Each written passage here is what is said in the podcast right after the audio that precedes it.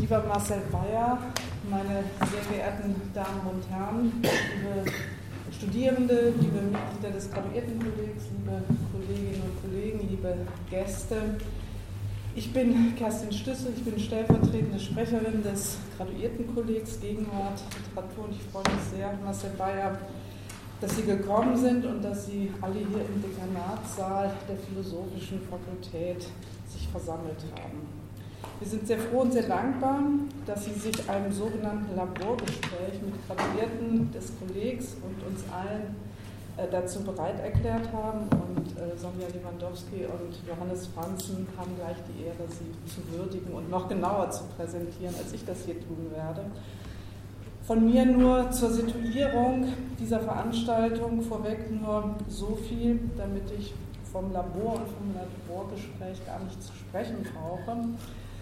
In der vergangenen Woche, wir sind alle noch im Banne dieser Veranstaltung, haben wir in großen Buchstaben, in prächtiger Kalligrafie mit riesigen Schnörkeln, aber selbstverständlich in demokratischer Ummünzung des Pluralis Majestatis ein großes rundes Jubiläum gefeiert, 200 Jahre rheinische Friedrich-Wilhelms-Universität Bonn.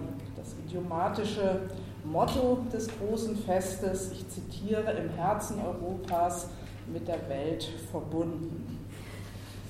Wir Lesenden allerdings kommen gar nicht umhin, auch diese stehende metaphorische Wendung routiniert, mokant zu betrachten und den Katachresenmeander weiterzuspinnen. Wo sind wir im Herzen Europas, im Herzen der Finsternis, im Herzen der alten Bundesrepublik, im alten Westen, in der BRD Noir oder positiver inmitten der rheinischen Völkermühle der Kälte Europas, die Karl Zuckmeier beschworen hat. Mit Marcel Bayer und mit seinen intrikaten literarisch-philologischen Recherchen, mit seiner literarischen Erdkunde sind wir, so denke ich, im Herzen des vorderen Westen der vordere Westen, eigentlich ein Stadtteil Kassels, befindet sich in Marcel Bayers unausdenkbaren Buch der Tränen in das blind geweinte Jahrhundert aus dem letzten Jahr 2017. Hier steht der vordere Westen, Pars pro Toto, für einen großen vorderwestlichen Zusammenhang, so könnte man sagen, den tränengesättigten Heintje-Komplex der westdeutschen Unterhaltungskultur im rheinischen Kapitalismus. In diesem Text übrigens auch ein faszinierendes Porträt des Künstlers Marcel Bayer als sehr junger Mann. Die Haupt- und Stichwörter sind Heintje, Hündche, Hoffnung, diese drei und ein imaginäres Holland, ein Abwärts zuletzt. In diesem Text mit dem Titel Tränen im vorderen Westen wird der deutschsprachige Schlager insbesondere Heinches berühmt berüchtigtes Mama, kenntlich als Traditio, als Präsentifizierung des Blitzkrieg-Kinos und der ungetrockneten Tränen des Zweiten Weltkriegs hinein in das westdeutsche Fernsehen von 1967. In ein Fernsehen, das Tote sprechen lässt, wenn Heintje eine Mutter anruft, die nicht um ihren Jungen weinen soll. Nun aber genug von deutschen Schlagern und rheinischer Ungemütlichkeit. Wir freuen uns sehr, lieber Marcel Bayer, dass Sie aus Sachsen, aus dem vorderen Orient, aus der Nachbarschaft der Ackermann-Gegend heute in den vorderen Westen hier nach Bonn gekommen sind.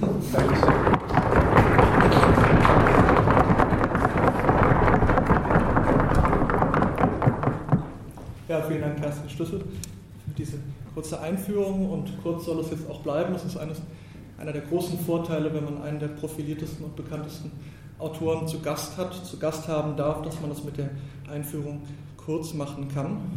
Marcel Bayer ist äh, Romancier, Essayist und Lyriker, bekannt geworden durch seine Romane Flughunde, Spione und Kaltenburg, inzwischen aber auch bekannt als Essayist und auch profilierter äh, Gast bei Poetikvorlesungen. Das ist eine von den Sachen, die uns hier eben auch besonders interessieren. Sein Schreiben beschäftigt sich mit der deutschen Geschichte als Gewaltgeschichte. Es sind archäologische Studien, die Stimmen evozieren, Stimmen reproduzieren, die von dieser Geschichte sprechen und von den Dunkelheiten, die mit ihr verbunden sind. Ähm, als studierter Literaturwissenschaftler ist er eben für unser Laborgespräch, das sich mit dem Zusammenhang von Universität und Literatur, von Literaturwissenschaft und Autorschaft beschäftigen möchte, besonders interessant. Ähm, 2016 ist ihm der Bücherpreis zugesprochen worden. In diesem Zusammenhang hat Jörg Dering davon gesprochen, dass er der Poeta Doctus des Popzeitalters ist.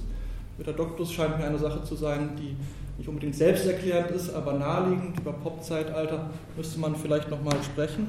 In jedem Fall aber eine Zuschreibung, die uns auf der Ebene des Verhältnisses von Akademia und Literatur interessiert. Ein Verhältnis, das produktiv, aber eben auch von Spannungen gekennzeichnet ist. Und wir freuen uns sehr, dass er sich heute mit uns darüber unterhalten möchte.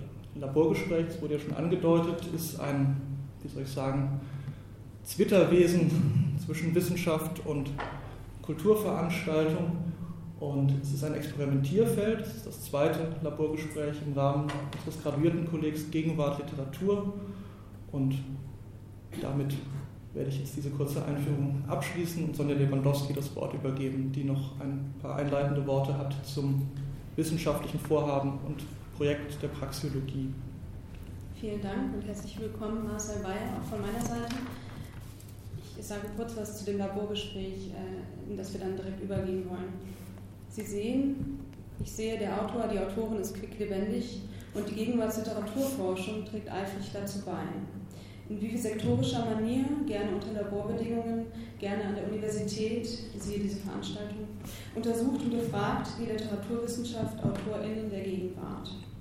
Einladungen zu Poetikdozenturen, Tagungen, Workshops, Werkstatt- oder Laborgespräche füllen die Terminkalender der AutorInnen, ihre Selbstauskünfte füllen unsere Aufsätze, unsere Danksagungen an die Autorin, den Autor, unsere Fußnoten.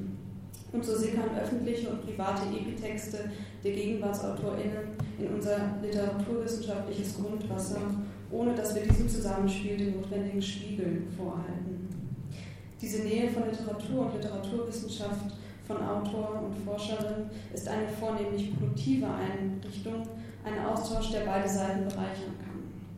Allerdings müssen wir als Gegenwartsliteraturforscherinnen uns auch einer disziplinären Selbstbefragung aussetzen, unsere Rollenkonflikte und Distanzprobleme zu den anwesenden AutorInnen reflektieren, uns zum Beispiel mit der fehlenden Quellenkritik beschäftigen, Kritik, Kritik, die dann ausbleibt, wenn wir unhinterfragt die uns durch den Autor, die Autorin angebotenen Aussagen in die Forschung übernehmen, den interpretatorischen Abkürzungsverfahren, zu denen Epitexte verleiten oder uns ehrlich mit dem Prestigepotenzial durch AutorInnen näher auseinandersetzen. Ein Strom, der nicht zuletzt eine Art Fanphilologie, in eine Art Fanphilologie münden kann.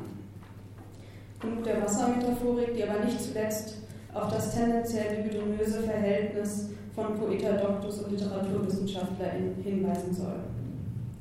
In jedem Fall bildet der Austausch mit AutorInnen der Gegenwart sowie diese Sedimentierung dieses Austauschs in wissenschaftlichen Arbeiten einen der spannendsten und dringlichsten Forschungskomplexe einer Praxeologie der Gegenwartsliteraturforschung. Denn, das darf nicht vergessen werden, mehr und mehr erhält der Autor, die Autorin eine Deutungshoheit über die eigenen Texte, die wir ihm und ihr doch eigentlich längst abgesprochen haben. Heute wollen wir in unserem zweiten Laborgespräch das den Titel zur Rolle des Poeta Doctors in der Gegenwartsliteratur und ihrer Wissenschaft trägt, gemeinsam mit ihm, Marcel Bayer, das Verhältnis Autorin-Universität erkunden und eben diese kaum hinterfragte Zusammenarbeit zwischen AutorInnen und LiteraturwissenschaftlerInnen beleuchten. Wenn wir uns fragen, unter welchen Bedingungen GegenwartsliteraturforscherInnen eigentlich arbeiten, wenn sie als Autor, wenn sie als Autor nur eine E-Mail-Anfrage entfernt sind, möchten wir Sie gerne fragen, unter welchen Bedingungen sie schreiben, wenn sie leise und laut über das eigene Werk in literaturwissenschaftlicher Nähe nachdenken. Dabei dürfen wir auch nicht unterschlagen, dass im akademischen Umfeld eine Vorliebe, Vorliebe für einen bestimmten Schriftstellertypus vorherrscht, den für unser Laborgespräch titelgebenden Poeta Doctus. Die Literaturwissenschaft lädt sich gerne AutorInnen ein, die mit, akademisch, mit dem akademischen Habitus und dem literaturwissenschaftlichen Kommunikationsstil vertraut sind. Alexander Kluge rief in seiner Frankfurter Poetikvorlesung einst aus, ich bin sozusagen der Hofpoet. Ein Autor wie Marcel Bayer fungiert in der literaturwissenschaftlichen Befragung dabei als reizvolle Stellenfigur, zugleich als Zeitzeuge, kommentierender Autor, der sein eigenes Werk epitextuell prägnant zu rahmen weiß, und Forscher, der sich nicht nur in literaturwissenschaftliche Diskussionen einbringen kann. Der gelehrte Schriftsteller bietet sich auch für dieses Laborgespräch für eine doppelte Reflexion an, denn wir können mit Ihnen, Herr Bayern, so zumindest unsere Wunschvorstellung, zum einen die Rolle und Einflüsse lebendiger und befragbarer SchriftstellerInnen aus Sicht des ehemaligen Literaturwissenschaftlers diskutieren und die Perspektive auf Sie, der Sie selbst beliebtes Forschungsobjekt unserer Disziplin sind, besprechen. Wir fragen uns, auf welche Art und Weise diese Forschungsallianzen sowohl die literaturwissenschaftliche als auch die literarische Arbeit verändern. In der Vorbereitung auf dieses Gespräch fiel mir eine Beschreibung Hermann Burgers ein, der ebenfalls ein chimärisches Dasein halb Germanist, halb Schriftsteller führt und einmal sagt, und da zitiere ich, der Schriftsteller ist ein schlechter Wissenschaftler in eigener Sache. Die Theorie hinkt dem Produzieren immer hinterher wie die alte Fasnacht. Es ist der Weg eines Schlafwandlers über einen Dachfürst. Der Germanist darf den Dichter dabei nicht aufwecken, sonst stürzt er ab. Der Student Hermann Burger schrieb auch einmal einen Aufsatz, der hieß und fragte, schreiben Sie trotz Germanistik? Und mit Blick auf Ihre Person habe ich der Frage spontan ein Ja entgegengeworfen und mich dann aber gefragt, wie? Denn Sie schreiben trotz Germanistik, aber wie? Und damit möchte ich jetzt zum Gesprächsteil übergehen, weil schon in der Vorbereitung des Gesprächs und in den Korrespondenzen sich gezeigt hat, was auch Ihr Ruf unter Literaturwissenschaftlerin ist, dass Sie ein zugewandter und kooperativer Partner sind in Bezug auf literaturwissenschaftliche Fragen. Und ähm, während Christian Kracht eine Aufzeichnung seiner Poetikvorlesung untersagt, ähm, haben Sie mich in der Mail nochmal auf eine Einverständniserklärung hingewiesen, damit wir die, ähm, das Gespräch weiterverwenden können. Das ist eine sehr zuvorkommende Haltung, äh, die auch gerne an Dankessätzen, über die wir gleich noch reden können, erwähnt wird. Mm, und mich würde jetzt als erstes interessieren, woher diese offene Haltung gegenüber LiteraturwissenschaftlerInnen kommt und ähm, ihre Offenheit, also auf, die auf eigenen Erfahrungen an der Universität beruht. Na, ich will ja, wir haben vorhin in der Vorbesprechung gesagt, aber bloß nicht nur so Biozeugs. ähm, na, mein Vater ist Literaturwissenschaftler. Also ich bin in einem literaturwissenschaftlichen Haushalt aufgewachsen, beziehungsweise also meine Eltern waren so jung.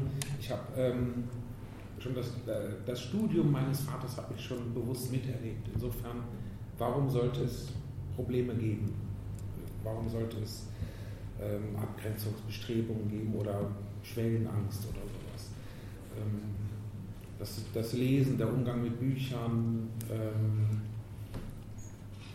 war bei uns in der Familie was ganz Selbstverständliches. Also wenn mein Vater in, in die Buchhandlung gegangen ist, äh, auf dem Unigelände in Kiel und ähm, hat Fachliteratur besorgt, dann äh, Kinder wollen auch, durfte ich mir auch ein Buch aussuchen. Insofern gab es für mich gar nicht die, ähm, gab es gar keinen Antagonismus, sondern es war, so ein, eine Welt des Schreibens und des, und des Lesens. Ähm, es gab dann den Anfang, also ich habe angefangen zu schreiben, da war ich 14, also ich war noch Schüler, habe dann überlegt, ähm, was will ich studieren und da ich davon ausging, dass es mit dem Schreiben weitergeht und ich das auch nicht für einige Jahre unterbrechen möchte, wollte ich was studieren, ähm, das mir das Weiterlesen und auch das Weiterschreiben ermöglicht. Unter dem auch Schreiben in, andere, in anderen Textsorten ähm, hinzu. Also es kam dann gewissermaßen die, die Hausarbeit kam hinzu, genau, Referat hat man auch in der Schule geschrieben. Ähm, also entschied ich mich für Literaturwissenschaften und kam in Kontakt mit einer Studierenden, die in Siegen studierte und zu Friederike Mayrocker arbeitete. Mhm. Und ich selber las schon Friederike Mayrocker und ähm, stellte fest, aha, es gibt da diese Gesamthochschule, ähm, an der zum einen eine Praxisorientierung da ist, also selber schreiben ist gar nicht schlimm. Das muss man nicht heimlich machen, sondern Schreiben gehört halt auch mit zur, kann mit zur Arbeit gehören. Und das Thematisieren von Schreiben kann mit zur Arbeit im literaturwissenschaftlichen Studium gehören. Ähm, und zweitens ähm, war da wirklich akute Gegenwartsliteratur, waren lebende Schriftsteller ähm, und ihre Arbeit und, und, ihr Tun, also auch über das Bücherschreiben hinaus, waren durchaus thematisierbar. Mhm. Sodass ähm, ja, ich habe mir das ausgesucht, und, aber es gab schon wieder gar keinen, gar keinen Grund, einen Antagonismus aufzubauen. Als nächstes aber auch wirklich auch ähm, ähm ermuntert durch, durch den Umgang mit Text und äh, mit dem Schreiben, auch mit, eben mit Entstehungsbedingungen und Produktionsbedingungen von Büchern zum Beispiel. Ähm, durch das Studium und insbesondere ähm, da durch Karl Riha ähm, war dann der Schritt gar nicht so groß. Also es war dann eine kleine, aber eine kleine Hürde, ähm, brieflichen Kontakt zu knüpfen mit mhm. Friederike Mayröcker, die meine Lieblingsautorin war. Und sie hat tatsächlich geantwortet und dann haben wir, ähm, haben wir uns geschrieben, dann haben wir uns kennengelernt und von ihr und von Ernst Jandl, von ihrem Lebensgefährten, ähm, habe ich Anfang 20 ähm, eine, eine Haltung erfahren. Jeder, der forschen mag, ist willkommen. Ähm, jedem, der forschen mag, äh, stellt man alles zur Verfügung, was man zur Verfügung stellen kann. Ähm, ich hatte über Tag schwer gearbeitet, also wurde ich abends zum Abendessen eingeladen und so weiter. So auch schon wieder so, es gab, es gab überhaupt gar keinen Grund, äh, Abgrenzungsbewegungen mhm. wahrzunehmen oder zu konstruieren. Und so ging das dann einfach weiter. Natürlich habe ich auch Erfahrungen gemacht, dass, ähm,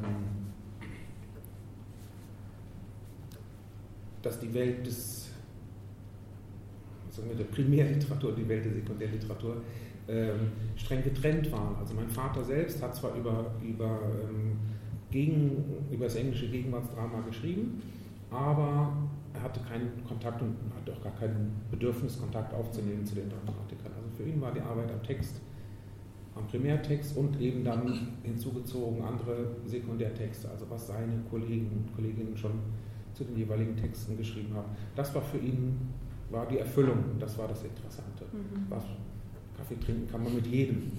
So. Ähm, Schriftsteller sind ja auch vielleicht nicht immer so ergiebig. Ähm, jetzt habe ich den, selber den Faden verloren. Also, also das heißt, ach so, dass ich das auch erlebt habe. Ja. ja. Klar.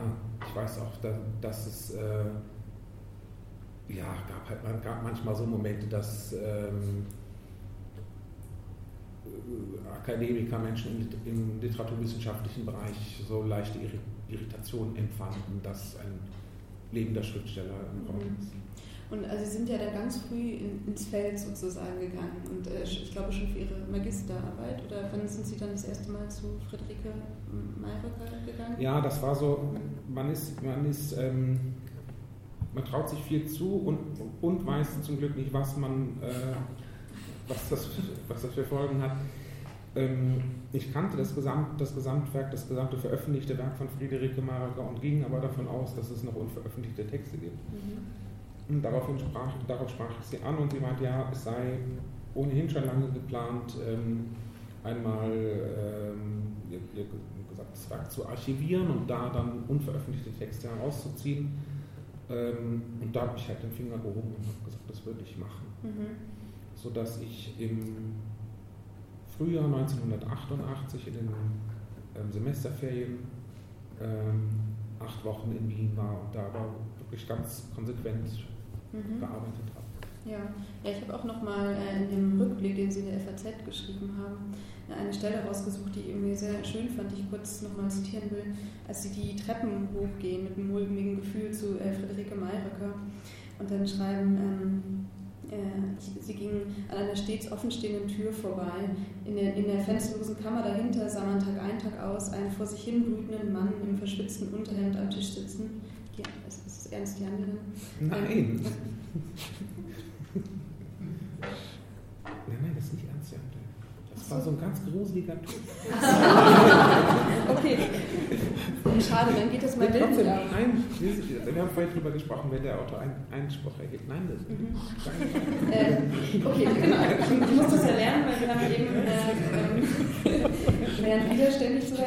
Äh, huschte man als Schatten über sein Gesicht, konnte es passieren, dass der alte Katatoniker wie in Todesangst zu brüllen anfing. Ich habe mir das schon vorgestellt, das ist als um sich imaginäre Eindring- um sich imaginäre Eindringlinge zu erwehren. Und jetzt denke ich das Bild weiter, denn ähm, ich muss Ihnen widersprechen. Ähm, es wäre so ein schönes Bild gewesen, dass dieser Literaturwissenschaftler da hochläuft und als Eindringling wahrgenommen wird. Und in diesem Lebensraum, der bei Meyerhofer ja immer der Schreibraum, also dass der eigentlich miteinander verbunden ist, ähm, wie ein Schatten über das Gesicht des Schriftstellers eben Mhm. fällt. Und äh, also das habe ich als sehr schönes Bild empfunden. Also, ist Ihnen das trotzdem begegnet? Also, eine, also bei aller äh, Kooperativität, dass ähm, da eine Beobachtung von Ihnen stattgefunden hat, die nicht erwünscht ist oder äh, wo man sich eingeschränkt gefühlt hat, vielleicht auch als Schriftstellerin? Sie meinen jetzt, dass gewissermaßen ich in meiner Rolle als junger Literaturwissenschaftler dort in, dort in diesem Schreibuniversum, in dieser Mhm. Wohnung. Ja, also das war, war natürlich klar, dass, dass man da sehr ähm, sensibel vorgehen muss. Also äh, Friederike Maroka hat ein ähm, Ablagesystem entwickelt, das einfach heißt, äh, es gibt, es gibt gewissermaßen die, die lebendigen Materialhaufen und es gibt die erkalteten oder die warmen und die, und die erkalteten. Und das herauszufinden, das ging natürlich erstmal nur gemeinsam. Dann äh, war aber auch klar, dass ich jetzt nicht ähm, komplett alle ihre, ihre Tageszeit oder Arbeitszeit äh, ähm, in Anspruch nehmen kann. Das hat sich aber dann ein sehr guter ähm, Rhythmus oder so eine sehr gute Ordnung ergeben. Also äh, Friederike Mayröcker schreibt insbesondere sehr früh am Morgen, Mhm. also ab fünf und dann ist eigentlich um, gegen 9 Uhr, also wenn so quasi der Tag beginnt und Anrufe kommen und sowas, ist eigentlich schon die, diese ähm, produktive Schreibeinsamkeit sowieso schon zu Ende. Dann kommen, kommt eben das, was anliegt. Und es gab ein abgetrenntes Büro, das war auch genau so eine kleine Wohnung, allerdings mit Fenster, wo auch dieser wirklich gruselige Typ ähm, und wenn wir nun erkaltetes Material aus diesem, diesem Gesamtzusammenhang herausgelöst hatten, dann konnte ich das mit dorthin nehmen und war ja auch erstmal beschäftigt oder konnte mir auch morgens innerhalb von einer halben Stunde, konnte man so einen bestimmten Bereich eines Zimmers äh, dann rüber schaffen und dann war, war für den Tag, restlichen Tag die Störung auch erledigt. Mhm. Ähm, das waren aber dann natürlich, das waren ja Entscheidungen, die ich nicht treffen konnte. Was, was ist noch, was glüht noch und was ist schon ausgeglüht? Das musste, musste schon Friederike Maröcker selber machen. Mhm. Mhm. Ich habe äh, in dem Aufsatz, der in diesem Band hier drin ist, äh, wo Sie über Ihre Zeit im graduierten Kollegen in Mhm. Siegen schreiben, ähm, in dem Text Das Drama der unabgeschlossenen Dissertation, äh, sprechen Sie davon, dass ein Autor nicht tot sein muss, um ein guter Autor zu sein. Ähm, und ich würde gerne wissen, ob das schon, also das ist, ob das schon eine Gegenwartsliteraturforschung war, die Sie da in Siegen kennengelernt haben. Und ähm, äh, ja, Ja, es war eine, eine ähm, Gegenwartsliteraturforschung, es war aber eigentlich ein, ähm, mehr noch, es war eigentlich ein Leben mit Literatur. Mhm. Also Karl Rieha als Schüler von, ähm, ähm,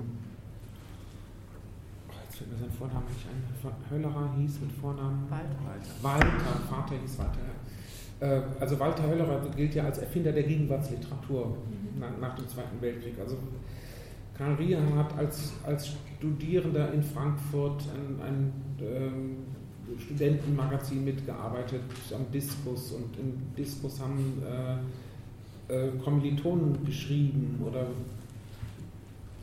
gleichaltrige Freunde und so weiter, die aber eben auch Schriftsteller waren. Oder man hat ähm, äh, Schriftstellerinnen und Schriftsteller eingeladen, dann Beiträge zu liefern oder die große, große Diskussion ums lange Gedicht. Da gab es dann auch eine, eine, Umfrage, die sich da niederschlug, sodass ähm,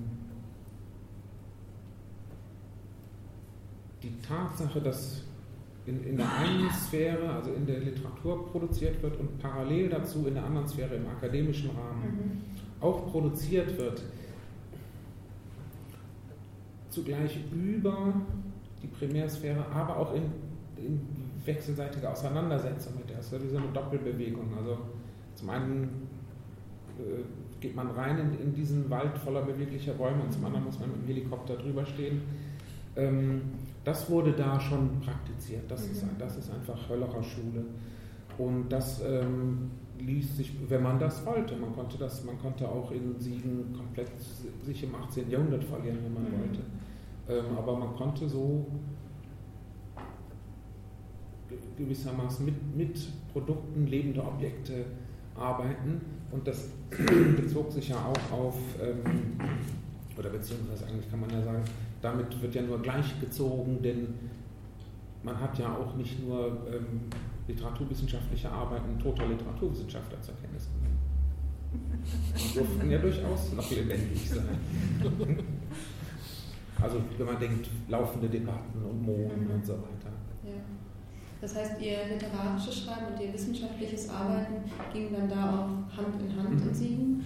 Ähm, und äh, in dem gleichen Aufsatz, den ich gerade erzählt habe, schreiben Sie auf einem kleinen Monster Dis, ähm, das sich irgendwann auf einen äh, Schlitten geschwungen hat und äh, dunstig, am dunstigen Horizont verschwunden ist. Ähm, was ich eine sehr schöne Beschreibung finde und ich glaube, für alle renommierten Kollegen ist es beruhigend, dass, äh, was so, also, dass es nicht schlimm ist, wenn die das auch mal verschwindet. Ähm, mich würde der Übergang interessieren. Also, ähm, was passiert, als dann dieser Diskschlitten verschwunden ist und wann kam das so mit, diesem, mit dieser Arbeit auch in der Praxis, dass äh, das literarische Schreiben immer wichtiger wurde, die eigene Praxis? Hatte das vielleicht sowas mit der Nähe zu Schriftstellern wie Friederike Maybacher zu tun? Und vielleicht daran anschließend, ähm, wann hat sich auch Ihre Rolle vom Wissenschaftler hin zum Autor das erste Mal verkehrt? Also sprich, wann ist das erste Mal auch ein Literaturwissenschaftler, eine Literaturwissenschaftlerin auf Sie zugekommen und wollte mit Ihnen über literarischen Arbeiten sprechen? Also was ist in diesem Moment passiert vielleicht? Das sind viele Fragen auf ja. bitte merken. Also mhm. ähm, na, ich glaube, dass, dass für mich schon allein die, die ähm, räumliche Trennung sicher auch eine, eine Auftrennung der Sphären war. Also ich habe in Köln gelebt, dort bin ich, äh, habe ich Lesungen gemacht und in mhm. Siegen ich halt, bin ich halt zum Studieren gefahren, Montagmorgen. Und da habe ich dann literaturwissenschaftlich gearbeitet. Ähm,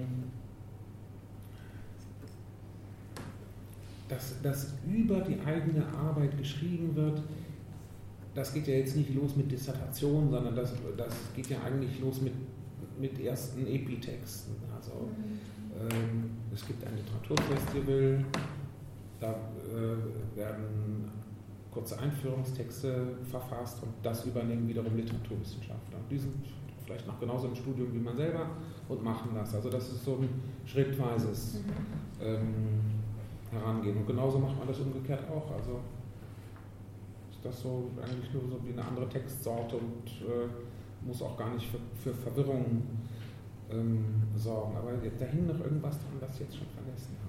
Ja, also genau, wann sich diese Rolle so ver ja, verkehrt aha, hat. Ja, ähm, das hat sie eigentlich gar nicht. Also es ist nicht so, dass ich das Gefühl hatte, jetzt bin ich, ähm, bin ich so sehr literarischer Gegenwartsautor, dass ich nicht mehr wissenschaftlicher Gegenwartsautor sein kann. Denn ähm, ich war ja eh beides und ähm, hatte nicht das Gefühl irgendwann, dass das eine auf Kosten des anderen geht oder das eine Schreiben das andere unmöglich macht. Ähm, für mich war es am Ende, also die Tatsache, dass ich meine Doktorarbeit nie geschrieben habe, war ein Problem ähm, äh, des Adressaten. Mhm. Also ich kannte verschiedene Möglichkeiten des Schreibens oder bewegte mich auf verschiedenen Feldern des Schreibens. Ich habe auch journalistisch gearbeitet und wurde mir nicht darüber klar, wie ich über mein Thema, wie ich darüber schreiben will eigentlich. Mhm. Und ähm, an wen richtet sich das dann? Mhm. Also mein Doktorvater äh, Peter Genoller sagte, schreib ein Buch, das du selber gerne lesen würdest oder schreib es für die Leute, schreib es nicht für uns hier an der Uni. Trotzdem hat es nicht funktioniert. Also irgendwann bin ich so bei dieser Adressatenfrage, mhm. denn es ist ja doch eine, ähm, vielleicht nur noch meinem, meinem Doktorvater keine Schande machen, wenn da so ein essayistisches Ding mhm. plötzlich ins Prüfungsamt geht und so weiter. Also es geht ja immer, also an der Reputation hängt ja, hängen ja immer ganz viele, ganz viele Personen und dann wieder der Stand mhm. des Professors. Und ich war ein Graduiertenkolleg und die deutsche weiß gar nicht, wer da Geld in mich reingepumpt hat und so weiter. es hängt ja an der Wissenschaft immer noch eben der wissenschaftliche Betrieb oder der, äh, der akademische Rahmen und ich ähm, sah die Möglichkeit, diesen Rahmen auch zu verlassen, aber ähm, diejenigen, die mich ermutigten, eine Arbeit zu schreiben, die nicht für die Universität geschrieben ist, waren aber wieder Menschen, die an der Universität bleiben wollten. Mhm. Und da, ich glaube, daran lag es im Endeffekt. Mhm.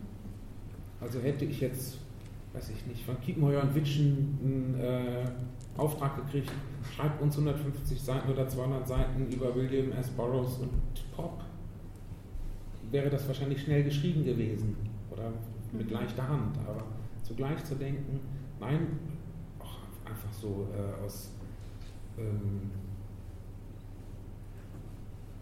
ja, aus eigenem Anspruch. Also wenn ich eine Doktorarbeit schreibe, dann soll es auch eine Doktorarbeit sein. Mhm. Und dann war es irgendwann, dann setzte sich das Monsterchen auf den Schlitten oder Ja, ein schönes Bild. Ähm, ja, und jetzt sind Sie selbst äh, ja, Autor, über den wissenschaftliche Sammelbände geschrieben werden. In der Vorbereitung haben wir uns mit dem Christian Kleinband, der jetzt erschienen ist, zu Ihnen äh, beschäftigt. Und da äh, sind Sie trotzdem als Person äh, stark präsent. Also Sie rahmen den Band mit einem Beitrag über Schreiben im Traum und äh, ein Werkstattgespräch, das Sie mit Christian Klein führen. Sie sind auch in den Fußnoten sehr präsent. Ähm, und ähm, ja, und wir haben uns gefragt in der Vorbereitung, äh, wie kommt äh, so enge Zusammenarbeit beispielsweise in so einem Band zusammen? Also kommen, schlagen Sie Beitragende vor, schlagen Sie Beiträge vor? Also wie, wie funktioniert das? Na, zunächst mache ich mal gar nichts. Mhm. Und dann meldet sich jemand. Und dann ähm, dann war halt die Idee von, von Christian Klein, eine Tagung zu veranstalten. Dann geht, geht, das ja los, oder das ist jetzt nicht mehr so selten, mhm. dass ähm, zu äh, Autorinnen und Autoren der Gegenwart Tagungen veranstaltet werden. Da war nun die allererste Frage, werde ich dabei sein oder nicht? Mhm. Denn ich weiß von äh, Kolleginnen und Kollegen, dass man zunächst mal denkt, dass, ja super, da bin ich dabei, da höre ich zu. Und man stellt dann fest, dass, dass ähm, eigentlich ab dann nur noch so Frontalunterricht für eine Person stattfindet, nämlich für die Autorin oder den Autor nickt oder schüttelt den Kopf. Mhm. Dabei ist eigentlich eine Tagung dazu gedacht, dass Wissenschaftler untereinander ins, ins Gespräch kommen und debattieren. Und das kann sehr, kann sehr schwierig sein, drei Tage lang immer zu nicken zu den unterschiedlichsten Aussagen, die sich womöglich ja, nicht decken. Ähm, insofern habe hab ich gleich gesagt, nee, also die, die, die, eigentliche Tagung, das macht ihr untereinander. Ich finde das super, dass ihr das macht, aber ich werde nicht dabei sitzen. Und wir haben einen, so quasi, ich war dann fürs Damenprogramm zuständig. Wir haben einen bunten Abend gebaut. Und da äh, im Anschluss an eine Lesung gab es ein Gespräch mit Hubert Winkels und da funktionierte das Aufzeichnungsgerät nicht. Mhm. So kam das Mailgespräch am Schluss des Sammelbandes zustande. Sonst hätte man aus der, aus der Abendsituation heraus, also so wie wir das jetzt auch mal am Ende das transkribiert und ein bisschen schön gemacht, ähm, hätte man wirklich die Gesprächssituation zwischen Robert Winkels und mir, also einem Literaturkritiker, entschieden, der auch Bücher schreibt und dem Schriftsteller vor einem Publikum im Literaturhaus in Wuppertal, also ähm, Tagungsteilnehmer, aber auch ähm, einfaches Lesungs- oder Lesungspublikum, ähm, hätte man das abgedruckt. Das, das war eben nicht möglich, weil das äh, mit, mit, der Aufzeichnung nicht funktioniert hat. Und so kamen wir auf die, auf die Idee, ob wir, ob wir nicht ein Mailgespräch machen. Ähm, dann ist es so, dass, dass ich immer, immer bei, bei solchen Projekten oder Vorhaben oder wenn ich erfahre, dass, dass jemand äh, Aufsatz schreiben will oder einen Vortrag halten will oder so, immer signalisiere, wenn, wenn ihr was braucht, gebt mir Bescheid. Ich habe das ja das meiste oder habe ich ja vieles auf der Festplatte, ich kann auch einfach Material liefern. Das ist einfach, das ist einfach diese Haltung, die ich bei Friederike Mayrock und Ernst Jandl gelernt habe oder so bewundert habe und die einfach so toll war. Ähm, Forschen ist erstmal gut. Da äh, mag jemand denken, da mag jemand schreiben, da mag jemand äh, sich in, in, Literatur vergraben. Warum sollte man da äh, nicht ja, förderlich sein, wenn das auf ganz einfache Weise geht? Mhm. Mail doch mal den. Und ähm, das mache ich ja nicht nur in Bezug auf, auf Arbeiten über meine Arbeiten, sondern auch in Bezug auf andere Autoren. Also nicht irgendwas. Wenn jemand mich was fragt und ich weiß irgendwas, dann sage ich das. ähm, über die, über die Fußnoten wollen, wir später sprechen, oder? Wir können auch jetzt drüber sprechen, ja? bevor die Zeit knapp wird. Ja, bis wann, wie viel Uhr haben wir Zeit? Oder was haben wir gedacht? Wir haben jetzt noch 35 Minuten. Oh, dann müssen wir jetzt mal über die ja. sprechen. also es war so, dass in, in unserem vorangehenden Mailwechsel ähm, in Bezug auf die Präsenz des, ich sag mal jetzt Autorennamens erstmal, mhm. Autorennamens in einem wissenschaftlichen Text der sich auf Arbeiten bezieht, über denen auch dieser Autorenname steht. Dass wir da so ein bisschen hin und her überlegt haben oder uns gefragt haben, was, ist, was passiert da eigentlich? Was wird da mhm. eigentlich gemacht? Und so habe ich jetzt auch die letzten Tage darüber nachgedacht, was, was passiert da eigentlich, wenn ein wissenschaftlicher Autor einem nicht wissenschaftlichen Autor dankt, dessen Arbeiten dann aber auch zugleich Thema sind. Also es könnte ja auch sein, man dankt einem anderen nicht wissenschaftlichen Autor. Das passiert aber selten, oder? Ja. Das wäre ja genauso möglich. Ja, es, es gibt Oder man schreibt was über Christa Wolf und schreibt dann aber eine Dankfußnote für großzügige Unterstützung danke ich Maxim Biller. das wäre interessant. Kommt dann auf die Aber ich meine so, oder? Das muss dann schon, ist auch verrückt, das muss dann schon auch genau derjenige sein. Mhm. Und was, was passiert denn da? Ja, ich meine, die äh, Forschung wird ja damit geadelt, beziehungsweise es wird darauf hingewiesen, dass dieser Kontakt zustande gekommen mhm. ist und ähm, es ist ja eine Authentifizierungsgeste. Und der, der Autor hat das also im Gespräch so bestätigt oder es hat sich in diesem Gespräch ergeben. Also die gleiche Geste, wie wenn Sie bei der Tagung sitzen und alles mhm. ablegen müssen. Ne? Aber eigentlich sind doch die Fußnoten nicht so, ähm, oder ist das das Signal, was, was man in, so in die Kollegenschaft sendet? Ähm, ihr braucht gar nicht anzufangen, jetzt hier so kritisch zu lesen, weil alles, alles wurde vom Autor vorab abgelegt. Ja. Ach echt?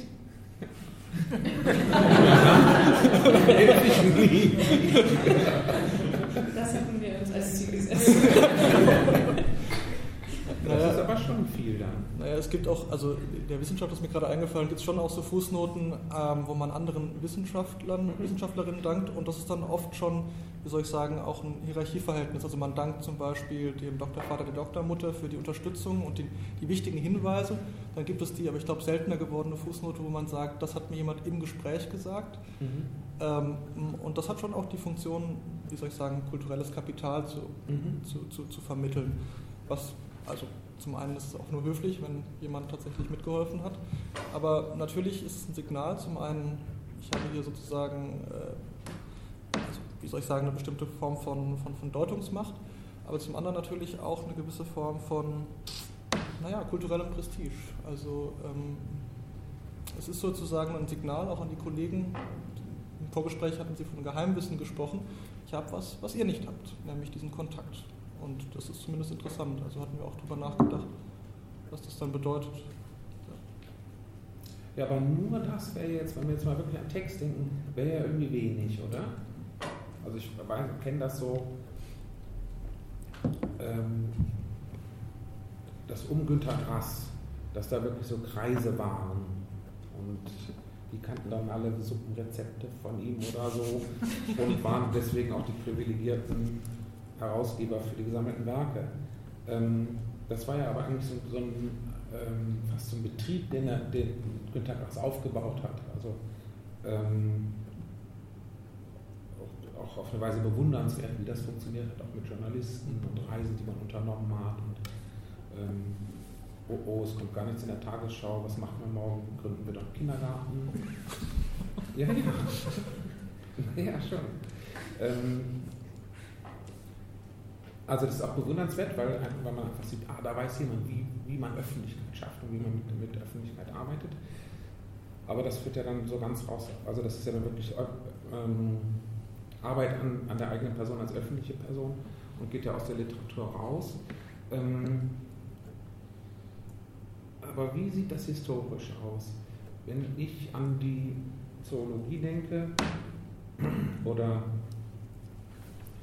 ähm, wissenschaftliche Texte oder gelehrte Texte aus dem 19. Jahrhundert, ähm, Namen anderer tauchen doch immer wieder auf.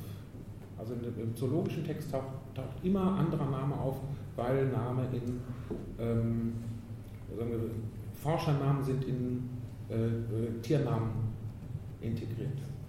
Also da immer wieder gibt es doch ein Signal. Und das ist ja, das ist ja zum Beispiel nicht Renommee äh, bezogen. Also ob man jetzt aus dem an, an dem Vogelwald gearbeitet hat, der nach dem super berühmten Wissenschaftler benannt war, oder an dem Vogelwald, der nach dem nicht so äh, super berühmten Wissenschaftler äh, benannt worden ist, das spielt ja keine Rolle. Ich sehe eher in dieser Präsenz anderer Namen einen, einen wirklich immer schönen Hinweis darauf, dass natürlich Wissenschaft aus Wissenschaft entsteht und dass eigentlich Wissenschaft ein Kommunikationszusammenhang ist. Also der eine hat schon etwas getan und der andere tut auch etwas. Ist auch nicht, dass der eine ähm, dann auf die Weise irgendwie höher steht, also das ist gar nicht hierarch hierarchisches ähm, Arbeiten, es sind eher unterschiedliche Arbeitsfelder. Das hat natürlich auch damit zu tun, dass sich ähm, die Biologie sehr schnell, sehr weit ausdifferenziert. Also man kann gar nicht anders als auf andere Wissenschaftler zu verweisen, die nämlich in den jeweiligen Subsystemen und Forschungsbereichen ähm, Autoritäten sind. Und man hat doch sowas auch im 19. Jahrhundert ähm, oder im 18. auch schon, ähm, den gelehrten Briefwechsel. Also das wäre dieses, wo man heute sagt, da hat mir im Gespräch gesagt oder Mail vom so und so vielen. Das war doch immer ein, eine Community, die gearbeitet hat. Aber es gab halt dann, sagen wir im 18. Jahrhundert, gab es noch nicht diese ak äh, akademische Verankerung, also musste man auch noch nicht so am Renommee arbeiten, oder? Ich finde also find das eigentlich auch einen, einen, schöneren Gedanken, dass dieser Name eigentlich eine Form von wiederum Nähe ankündigt. Also sozusagen, man ist gemeinsam in einer Community und arbeitet quasi gemeinsam an, an der Literatur, mhm. an der Herstellung von Literatur. Also sozusagen, der Name des Autors oder der Autorin im Text als Zeichen von Nähe oder fast von Symbiose und dadurch sozusagen eine, wie soll ich sagen, wieder, ein Wiederzusammenrücken von Literatur und Literaturwissenschaft. Seit aus unseren Bemerkungen heraus ist sozusagen vielleicht der Konflikt dann schon angedeutet, dass das, ähm, also, dass es quasi auch in der Wissenschaft möglicherweise die, die Forschung gibt, dass, dass, ähm, dass dadurch auf einer Ebene des Purismus ähm, vielleicht eine zu starke Nähe angedeutet wird. Ich fand es interessant, als Sie erzählt haben von Lutz, Mayröcker und Höllerer. Es ist ja, also aus mein, für meine Ohren klingt das quasi wie so ein Paradies, der so ein Naturzustand ja, der, der, der gemeinsamen Arbeit im Weinberg der Literatur. Und dann quasi unter dem Buchrum der Verwissenschaftlichen oder der Wissenschaft ist das quasi hm, möglicherweise ins Zwielicht geraten. Und heute ist es wieder mehr so. Die Tatsache, dass wir dieses Gespräch führen, ist, würde ich sagen, ein Zeichen dafür. Aber es gibt quasi so eine, so eine Angst beziehungsweise so eine methodologische Furcht davor, dass zu viel Nähe besteht. Und ich meine das mit dem Nicken, das finde ich sehr eindrücklich, ähm, das kündigt das ja auch an. Ich habe mal erlebt bei einer Tagung, da war, das Vorname habe ich jetzt auch vergessen, Herr Büscher, der hat diese Reisetagebücher nach Moskau. Ah, genau. Und ähm, der sollte abends auch kommen, um zu lesen. Und, ähm, und die Tagung lief und eine Kollegin hat einen, man muss sagen, sehr milde kritischen Hinweis auf das Männer-Frauen-Bild in diesen Romanen gemacht und fragte aber vorher dann plötzlich fiel auf, guckte so in den Raum, ist denn Herr Büscher schon da? und ähm, in dem Zusammenhang interessieren uns eben also quasi auch aus Ihrer Perspektive nicht nur auf die, auf die Nähe, die wir quasi produktiv und toll finden, sondern auch auf mögliche, mögliche Probleme und quasi also wir hatten vorhin schon darüber gesprochen, Grenzen der Kooperation, mhm. wenn es denn überhaupt welche gibt. Also gäbe es vorstellbare Momente, wo Wissenschaftlerinnen an Sie herantreten und Sie würden sagen, jetzt ist Schluss oder das irritiert mich? Ja, also na, dass man natürlich ähm, so bestimmte ähm, wissenschaftshygienische Regeln einhält oder dass man die auch immer wieder schaffen muss oder sich derer immer wieder vergewissern muss, das finde ich auch völlig klar. Also das äh, muss ja auch sein. Ich glaube, Sie haben aber haben nämlich gerade so von zwei verschiedenen Dingen gesprochen, nämlich einmal die zu große Nähe zum Autor und die Angst vor der Zurückweisung. Das sind ja zwei Dinge. Also wir sind so, wir, hoffentlich bricht der Mailkontakt ab. so ungefähr. Oder eben ist der Herr Bücher schon im Raum. Mhm. Ähm, da müsste es einmal auf irgendeine Weise gelingen, souverän zu sein und zu sagen, dass der, die Arbeit am Text, die wiederum im Text mündet, ähm, von persönlichen Befindlichkeiten, aber dann eben auch auf, oder Erwartungen und Wünschen, aber dann eben auch auf beiden Seiten unabhängig sein muss. Also das wäre wirklich so eine hygienische oder ja nicht nur wissenschaftshygienische, sondern psychohygienische Maßnahme. Ähm, jetzt wollte ich aber noch was anderes sagen. Wohin war der Weg eben noch? Konflikte. Ah, Konflikte. Ja, na, äh, Konflikte kann ich mir, kann ich mir vorstellen, wenn, wenn ähm, also ich, ich nehme ja eigentlich, eigentlich so die, die Position, also wenn es um Arbeiten, über meine Arbeiten geht, nehme ich die, die Position des Hilfswissenschaftlers ein. Ich, ähm, ich will auch nicht äh, interpretatorische Ansätze abnicken oder so. Das heißt, für, mir wäre, für mich wäre es gewissermaßen ähm, so, ähm, übergriffig, wenn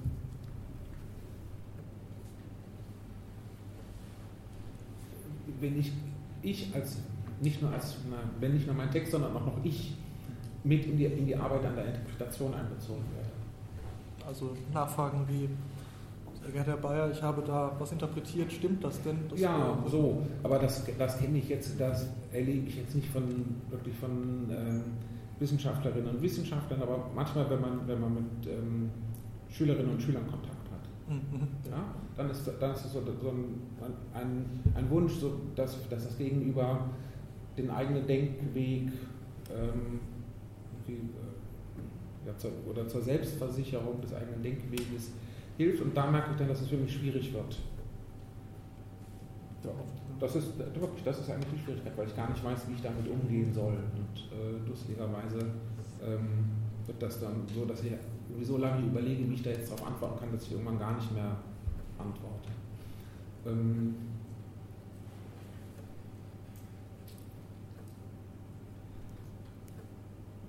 also, aber sonst Schwierigkeiten.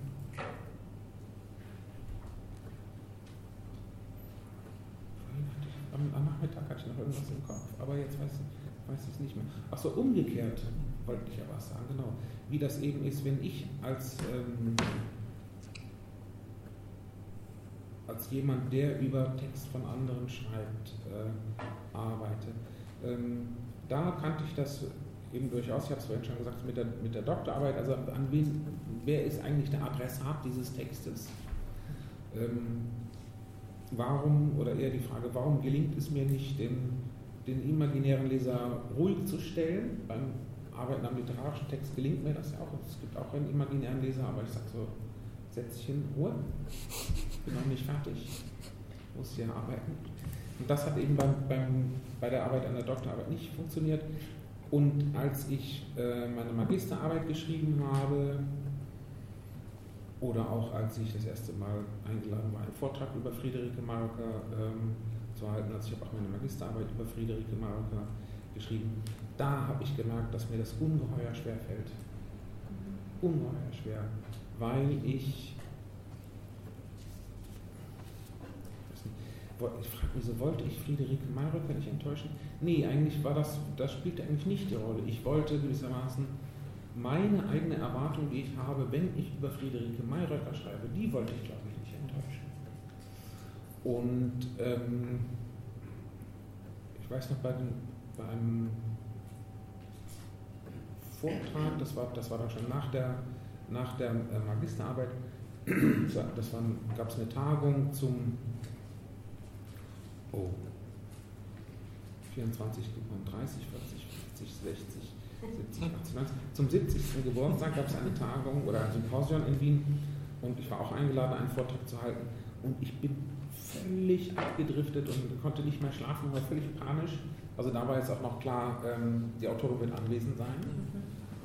Und es werden Mayröcker Fachleute da sein. Auch schon wieder so Adressatenprobleme. Ähm, also ich will mir gerecht werden, ich will der Autorin gerecht werden, ich will den Kollegen gerecht werden.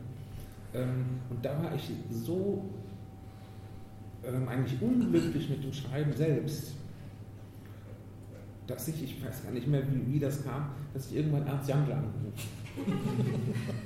Achso, doch, ich weiß wohl, wie es kam. Ich wollte über, über, Text, über ähm, textile Strukturen und äh, Textilmetaphorik bei Friederike Mayröcker arbeiten.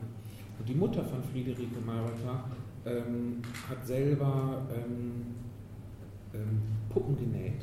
Und da, dazu wollte ich arbeiten. Jetzt war aber Friederike Mayröckers Mutter gerade zwei Wochen vorher gestorben. Und jetzt hatte ich auf einmal Angst, der, der Vortrag greift zu sehr ins Leben rein, was wieder schwierig ist, weil eben ähm, sagen wir mal, Relikte oder Materialien, die aus dem, aus dem wirklichen Leben und den Familienstrukturen und so weiter ähm, stammen, bei, Fried, bei Friederike Marok in den Texten eine große Rolle spielen. Als ähm, Textmotor noch viel stärker, würde ich sagen, als dass jetzt da das eigene Lebensfeld abgebildet werden soll. So, und in der Situation habe ich den Ernst Jandl angerufen. Ich habe Folgendes vor und habe jetzt Schiss. Und er sagte, wir sind Profis. Das ist auf jeden Fall eine gute Haltung. Das war auch nötig, dann das war irgendwie noch fünf Tage Zeit bis zum Vortrag oder so. Und dann habe ich aber dann im Vortrag das komplett rausgelassen mit diesem, also diese ähm, die te konkret textile Arbeit der Mutter Mayrocke, die auch Friederike hieß, ähm, irgendwie in eine Beziehung zu setzen zur Textilmetaphorik in den Texten von, von Tochter Mallorca. So, das war äh, so die heikelste, akut heikelste Situation. Aber schon beim Schreiben der, der ähm, Magisterarbeit ähm, fand ich das als ungeheuer schwierig, eigentlich ein, ein, ein selber ein, schreiben, ein Verhältnis ein, einzunehmen zu allem, mit dem ich da zu, zu tun hatte. Also mit ähm, der Universität, mit Erstprüfer, Zweitprüfer, äh, mit den Texten, über die ich arbeite und mit der Autorin, die ich kenne. Sie sprachen ja auch im Vorgespräch von dieser Erwartungserwartung, die dann Mhm. immer eine Rolle spielt. Und wenn Sie ja jetzt wieder an die Universität kommen und eine Poetikvorlesung halten, und ähm, wir hatten letztens einen äh, einen, äh, Vortrag dazu und wir sprachen eben auch über diese Idee der Auftragstexte. Mhm. Ähm, vielleicht können Sie dazu nochmal was sagen, also wie Sie damit heute umgehen, mit dieser doppelten, also mit diesem, wie wir eben sprachen, über das Hin- und Herschauen zwischen dem Leser und dem Wissenschaftler. Ja, also ich bin ja dann aus dem, ähm, aus dem akademischen Bereich raus. Das hatte dann schon mit dem, mit dem literarischen Arbeiten zu tun. Mhm. Ähm, ich hätte vielleicht an der Universität bleiben können, also erstmal mit einem Lehrauftrag oder so etwas. Aber ähm, dann war es so, End- Ende 95, Flugkunde war erschienen im Frühjahr. Und ich wusste, ähm, wenn ich jetzt Einladungen zur Lesung bekomme und die Lesung soll am Dienstag stattfinden, aber ich habe ja am Dienstag meine Veranstaltung, dann ist es eigentlich Unsinn, an der Uni Veranstaltungen zu machen und nicht die Lesung zu machen. Und habe dann entschieden, freier Schriftsteller zu sein und bin einfach ganz aus dem, aus dem akademischen Bereich raus und war dann auch, glaube ich, eine ganze Weile draußen. Also dann kam eher der, das, da haben wir vorhin auch schon mal kurz drüber gesprochen, dass es im angelsächsischen Raum ganz anders funktioniert, dass das Verhältnis zwischen ähm, Schreiben und Schreiben über ähm, anders ist. Ähm, und war dann Writer in Residence in, am, äh, in Warwick zum Beispiel, wo man ja, weiß nicht, Montagabends gab es dann halt so eine, so eine Sitzung und es wurde so ein bisschen über die, über die eigenen Texte geredet. Und ja, war eigentlich mehr so dabei. Das war aber eher mehr, mehr so, so ähm, war eher Geselligkeit als, als Forschung. Saß dann so zusammen und sprach. Ähm, gut, vielleicht war ich dann noch einfach zu jung, aber irgendwann kommt man dann in das Alter. Und ähm, der akademische Bereich verändert sich, ähm, es wird anwendungsbezogener gedacht, es kommt äh, die Bologna-Reform ähm, und die Universitäten beginnen sich ganz äh, entschieden, Schriftstellerinnen und Schriftsteller einzuladen. Das dann findet so verschiedene Rahmen, also Lesungen an, an Universitäten, das hat es schon immer gegeben, vielleicht auch nicht an allen Universitäten, aber auch an äh, Universitäten, an denen Gegenwartsliteratur gar nicht ge gelehrt wurde. Das war eben auch so. Tagsüber arbeiten wir, abends haben wir, haben wir Freizeit und zur Freizeitgestaltung gehört halt auch immer, dass man sich ein Auto einlädt. Es ist auch nochmal unterschiedlich, ob diese Abendveranstaltung ähm, in den Räumlichkeiten, in akademischen Räumlichkeiten oder überhaupt auf dem Gelände stattfindet oder ob man dann in ein Museum geht oder in eine Bibliothek. Ich glaube, solche Dinge sind auch wichtig. Ähm, aber es beginnt dann an verschiedenen Stellen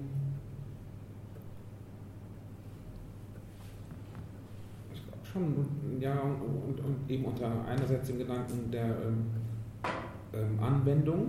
Wir zeigen, wir zeigen, euch jetzt mal jemanden, ähm, der es auch draußen in der Welt geschafft hat zu überleben. Ähm, wie soll es gehen? Und aber auch natürlich unter dem sich wandelnden Druck ähm, der Selbstdarstellung der Öffentlichkeit. Der entsteht ja einfach. Das hat es ja vor 40 Jahren nicht gegeben. Universitäten mussten sich nicht in der Öffentlichkeit darstellen. Wozu denn? ja, ne, da gab es überhaupt gar keinen, gab überhaupt gar keinen Anlass, das zu tun. Die Universität war ewig, gab es seit tausenden von Jahren und würde es nach tausenden von Jahren geben. Also Universität selbst war nicht unter Rechtfertigungsdruck. Und dann kommt erst ähm, man muss sich um Drittmittel bemühen, man muss auch schauen, also die Politik sucht sich auch immer, immer neue weiche Felder, auf denen sie ähm, agieren kann. In vielen Bereichen kann sie kaum agieren, sondern nicht Wirtschaft oder so Wirtschaftsansiedlung, da muss die Politik auf die Wirtschaft zugehen. Aber man will ja auch selber gestalten. Das heißt eigentlich meistens dann äh, zeigen, dass man Leuten reinreden könnte und dann müssen Universitäten ähm, selber Profil entwickeln nach außen und so weiter. Und damit kommen, ähm, ja, kommen dann halt bestimmte neue Formen, auch Summer Schools und sowas oder weiß nicht, Kinderuniversität, ob es sowas gibt oder Senioren und Uni und sowas. Also andere, andere ähm, Präsentations- und Betätigungsbereiche, die die Universität auch so verankern unter den nicht universitären Menschen.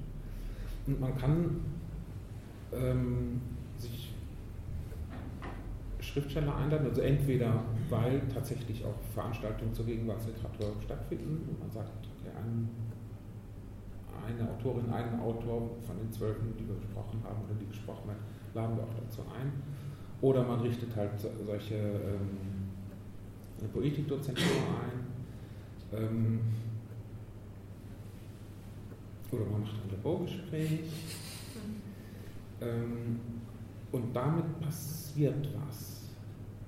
Jetzt will ich aber erstmal von, würde ich mal hören, von, Ihnen, was, was passiert denn damit was geschieht da?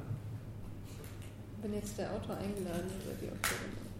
Ja, also ich habe jetzt eher so nach, so nach ähm, jetzt versucht das so zu beschreiben, nach Außenwirkung. Mhm. Oder wie Sie es vielleicht sagen, dass man so, wenn man in der Fußnote jetzt, wie es mag ein schlechter Witz sein, aber Günter Grass hat ihn mir persönlich erzählt.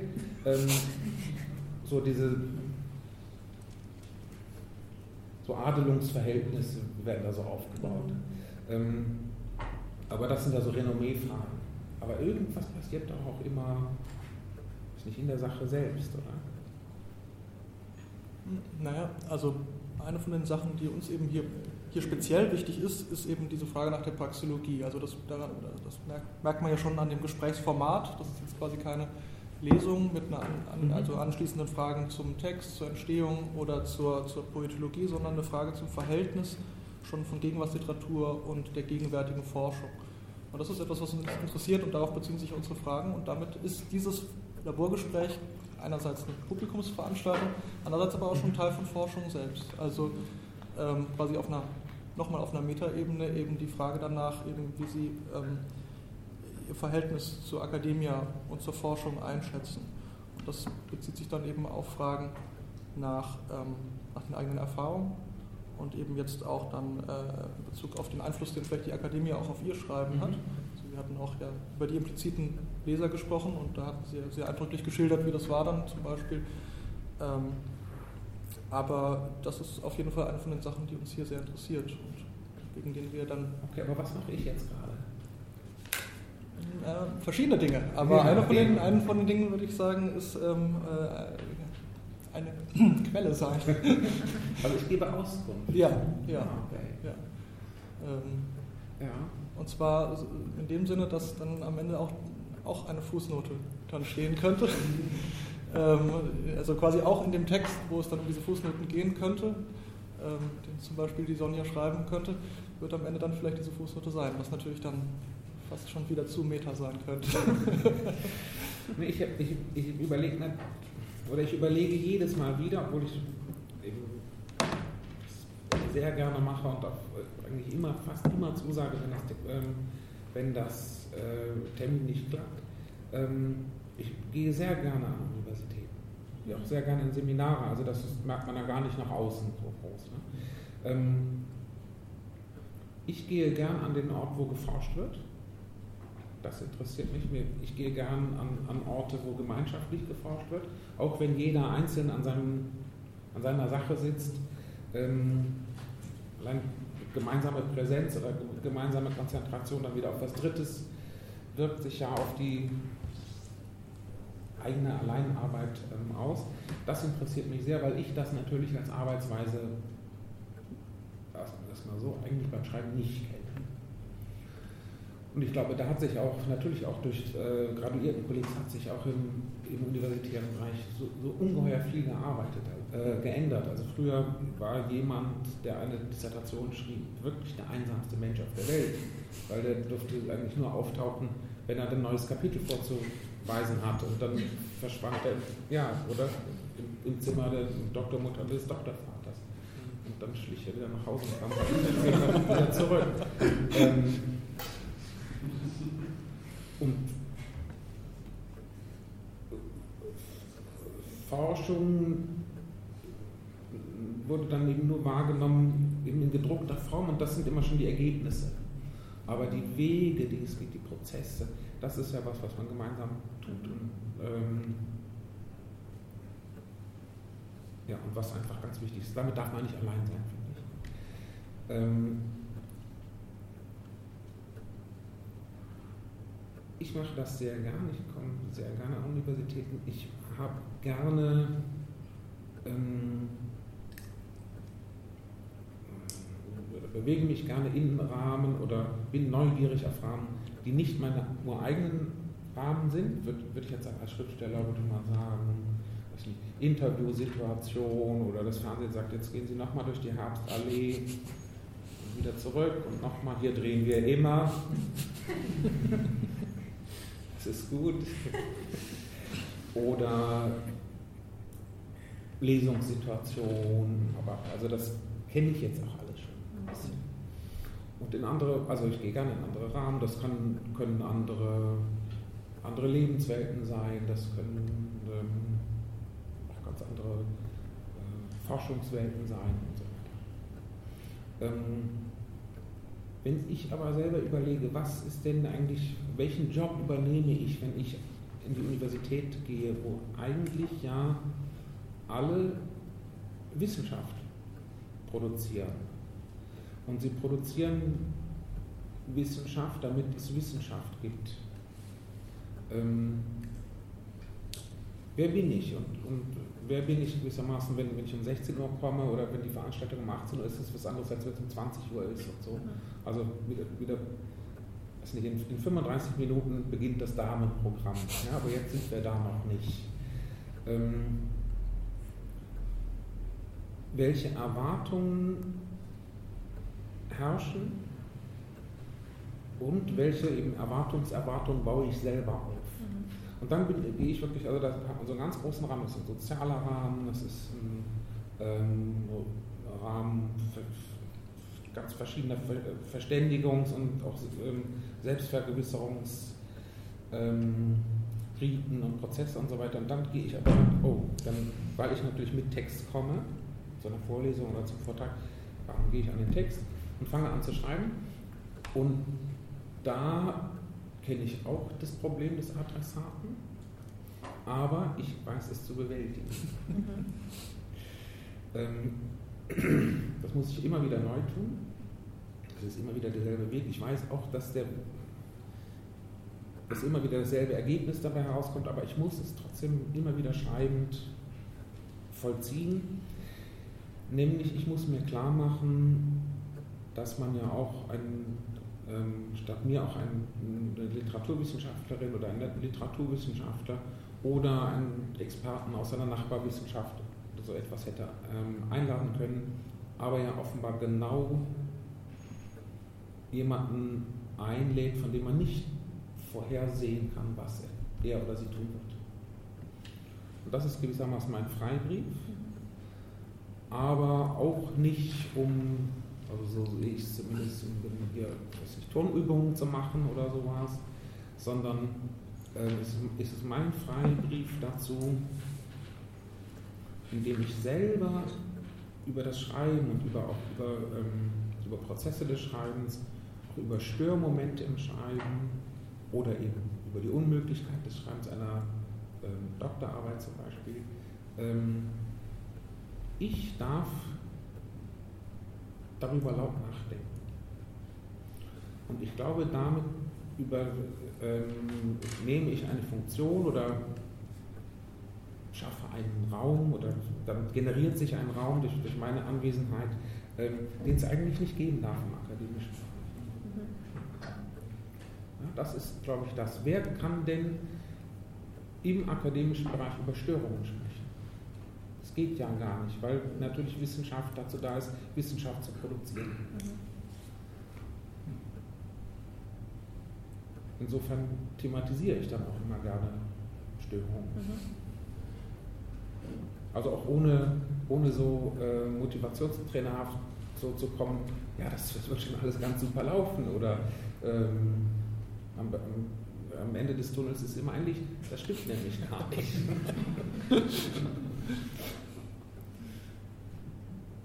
also das ähm,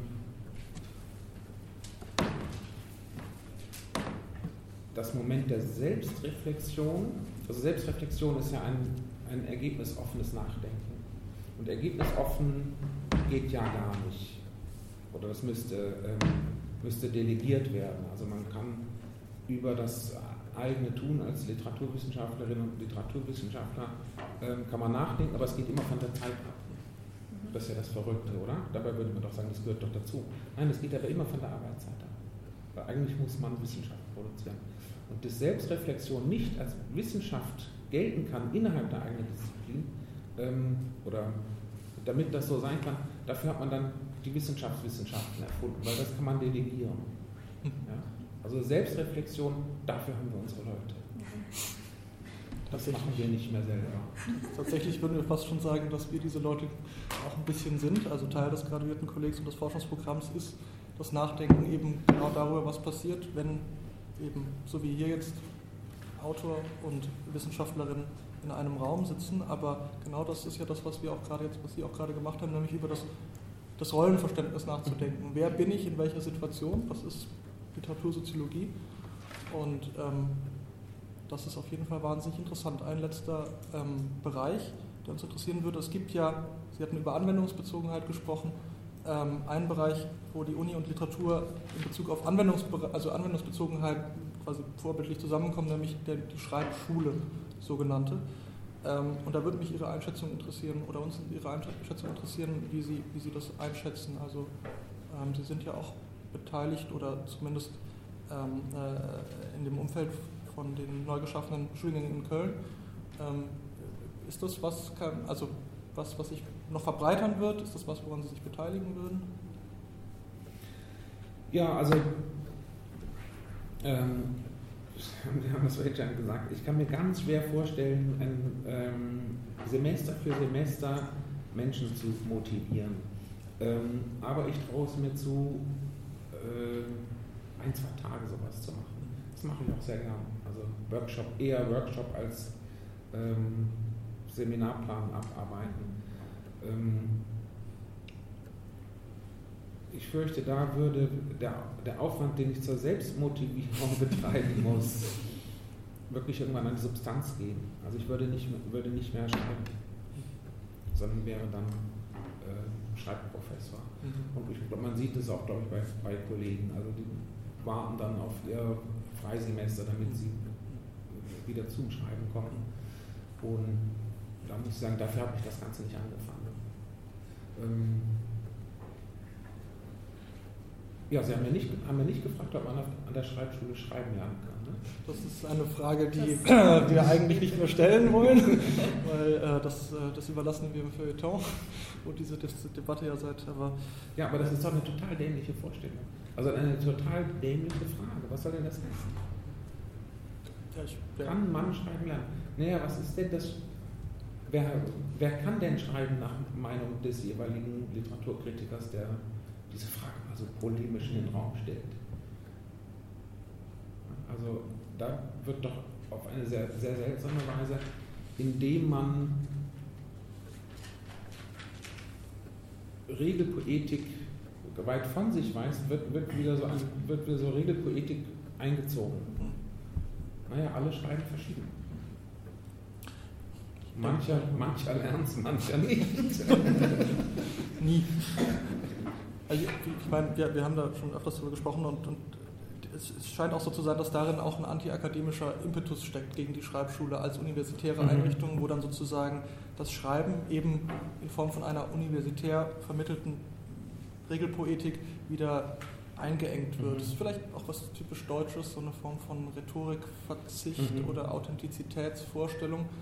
Ähm, aber in dem Zusammenhang ist natürlich Universität und dann kommen wir vielleicht wieder zurück zu der, wenn es mehr davon geben würde, zu dem, wie soll ich sagen, Paradies der Vereinigung, ähm, wo dann Schriftstellerinnen und äh, Wissenschaftlerinnen wieder zusammen mehr Abendessen gehen. Der Umgang mit Text, also das ist doch das, ähm, man, kann, man kann vielleicht nicht schreiben lernen an der Schachschule, aber man kann lernen Umgangsformen mit Text. Und das eben auch in, in, in, indem man gemeinsame Erfahrungen macht. Und das kann man doch wirklich auch so sehen wie, wie ein Close Reading, dass man im wissenschaftlichen Bereich, äh, im geisteswissenschaftlichen Bereich als ganz selbstverständliches Werkzeug kennt ich glaube aber, das gibt es an den Schreibschulen so überhaupt nicht.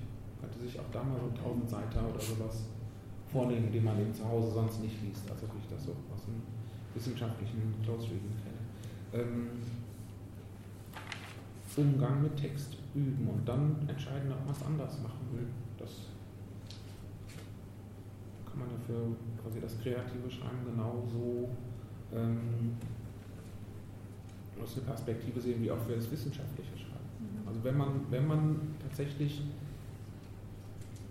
das literaturwissenschaftliche Buch liest, das perfekt ist und in dem alles drinsteht, dann ist es, der, ist es der Tag, wo man sich einen anderen Job sucht. Aber zum Glück liest man ja nicht so, sondern man sieht ja immer, dass das nicht so ist, wie es sein sollte. Ja, äh, ich glaube, wir gehen jetzt vom Umgang mit dem Text zum Umgang mit dem Publikum ähm, und würden das Gespräch öffnen für die erste Runde. Marius Zanker. Ja, vielen Dank. Ähm, ich hätte noch eine Frage nach der Grenzziehung zwischen privatem und öffentlichem in der Zusammenarbeit mit Wissenschaftlern, wenn zum Beispiel Anfragen, Materialanfragen oder mhm. sowas kommen. Nach welchen Kriterien entscheiden Sie das? Oder ja, wie entscheiden Sie das? Was ist jetzt privat, was, kann, was ist an, an, an ähm Wenn es zum Beispiel Materialanfragen gibt, äh, mhm.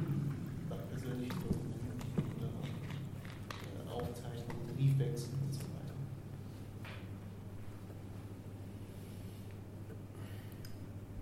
Das ist immer wieder unterschiedlich, glaube ich. Ich muss jetzt selber mal überlegen. Also für einen, für einen Aufsatz über, ich schreibe auch Libretti, äh, einen Aufsatz, Aufsatz über das Verhältnis zwischen Kompositionsprozess und ähm, Textentstehungsprozess bei einer Oper. Ja, haben dann Enno Poppe und ich, also der Komponist und ich, haben wir gesagt, gut, ähm, den E-Mail-Wechsel gehen wir. So. Das ist aber auch ein E-Mail-Wechsel gewesen, das ist einfach sehr arbeitsbezogen. Mhm. Ähm, Gibt es da Konflikte schon mal oder stellt sich diese Frage, so wie ich sie gestellt habe, für Sie nicht. Na, sagen Sie mir mal einen Konflikt, dann sage ich Ihnen, Wenn es eine Anfrage kommt, zum Beispiel einen Briefwechsel freizugeben, von dem der Wissenschaftler weiß, dass er existiert, Sie das aber nicht möchten. Mhm. Also gab es solche Konflikte schon mal? Nee, gab es nicht, aber da hätte ich auch keine Probleme, würde ich sagen, nö. Also eben der, der Konflikt darf erst gar nicht entstehen. nee, das wird, glaube ich, also das ist, ist ja eh eine höfliche Anfrage, oder? Höflich anklopfen und dann, das, das geht leider nicht. Ähm, aber sonst ist es ja auch so eine Frage, ähm, wenn, wenn ich das, äh, ich das wenn ich den Eindruck habe, ja, es geht um Arbeit am Text, und nicht, es geht darum, über, über die vermeintliche Arbeit am Text an was anderem zu arbeiten. Dann kann alles in diese Arbeit am Text hinein und auch Arbeitsnotizen und sowas. Auch in Seminare nehme ich auch Arbeitsnotizen mit oder schicke die vorher um oder so. Ich habe also keine, ähm, keine Angst, dass jetzt eben durch die Dokumentation von Störungen beim Arbeiten und, und Fehlabzweigungen und so weiter, die sich aus Arbeitsnotizen ergeben, dass jetzt irgendwie die Geschlossenheit meines Buches, das dann doch irgendwie entstanden ist, in Frage gestellt wird oder so, sondern da ist für mich meine Gedanke, ja, es gibt Arbeitsprozesse und die laufen auch manchmal völlig konträr zueinander, äh, gleichzeitig und so weiter. Und wenn darüber jemand forschen mag, dann gebe ich auch das Material, was ich geben kann. Johannes Lehmann? Äh, ja, vielen Dank. Ich habe äh, eigentlich zwei Fragen, die sich mit, der, nochmal mit dem Verhältnis äh, beschäftigen. Schreibt man als Wissenschaftler mhm. Oder eben als Autor? Ähm, und wo ist eigentlich die Grenze und was macht eigentlich einen Unterschied aus? Ähm, und die erste Frage wäre, ähm, spielt eigentlich, weil wir so viel über Wissenschaft gesprochen haben, spielt eigentlich der Begriff Kunst für Sie eine Rolle? Oder wir können auch sagen Spiel mhm. oder Literarizität. Mhm. Weißt du, wir waren zusammen auf der Kleistagung. Ich erinnere mich, weil Sie haben einen super Vortrag gehalten, und zwar einen nicht wissenschaftlichen Vortrag, der aber ein kleines Kunstwerk war, eben über das Eselsgeschrei. Ähm, und das war eben ein Text damals, der hat sehr viel über Kleist gesagt, sehr viel mehr als viele andere wissenschaftliche Texte über Kleist, aber man würde sagen, ja, das war jetzt eben kein wissenschaftlicher mhm. Aufsatz, sondern es war eine Meditation, die einer einzigen Briefstelle nachging und der sozusagen äh, die so entfaltet hat. Also das wäre ja genau diese Lizenz. Also da müssen Sie eben jetzt nicht, sagen wir mal, die wissenschaftliche Community auf dem Stand der Forschung mhm. befinden. Das ist der Adressat. Der Adressat ist nicht Stand der Forschung, sondern Adressat ist äh, Sie und der Text, Sie und Kleist und das Spiel der Sprache und das führt mich zu einem anderen Punkt. Das fand ich extrem interessant, dass Sie gesagt haben, naja, man liest ja auch literaturwissenschaftliche Texte von Literaturwissenschaftlern, die noch leben. Während man umgekehrt sagt, hm, naja, vielleicht gibt es auch lebende Autoren, die nicht schlecht sind. Das heißt also, für Autoren ist es eigentlich von Vorteil, wenn sie tot sind. Und für Literaturwissenschaftler ist es aber von Vorteil, wenn sie lebendig sind. Und das liegt meines Erachtens daran, dass wir als Literaturwissenschaftler immer auf dem Forschungsstand schreiben und natürlich wissen, in dem Moment, man muss gar nicht tot sein, äh, wenn die Texte erst mal 30 Jahre alt sind, dann liest sie keine Sau mehr, weil sie, die sind nicht mehr auf dem Forschungsstand. Ja, und wenn man als Wissenschaft, ja. ja so, das heißt, wir schreiben, sie sind sowieso alle in 50 Jahren vergessen. Ja? Aber sie wenn Sie ein, wenn Sie es, ja, ja, also wird man als, also, und die Frage ist eigentlich, welche Rolle spielt, das ist ja nochmal die Frage nach der Kunst, spielt sozusagen Transaktualität oder irgendwie, spielt es bei dieser, bei dieser Problematik, den Adressaten zu finden, eine Rolle, dass man sich sozusagen nicht an die gegenwärtigen Mitwissenschaftler wendet, sondern dass man sich sozusagen mit einem Text, in diesen Spielraum begibt, von dem man irgendwie denkt, naja, das ist übrigens vielleicht auch in 100 Jahren noch interessant, während mein Aufsatz zu Kleist in 100 Jahren hoffnungslos hinter dem Forschungsstand in 100 Jahren hinterher sein wird.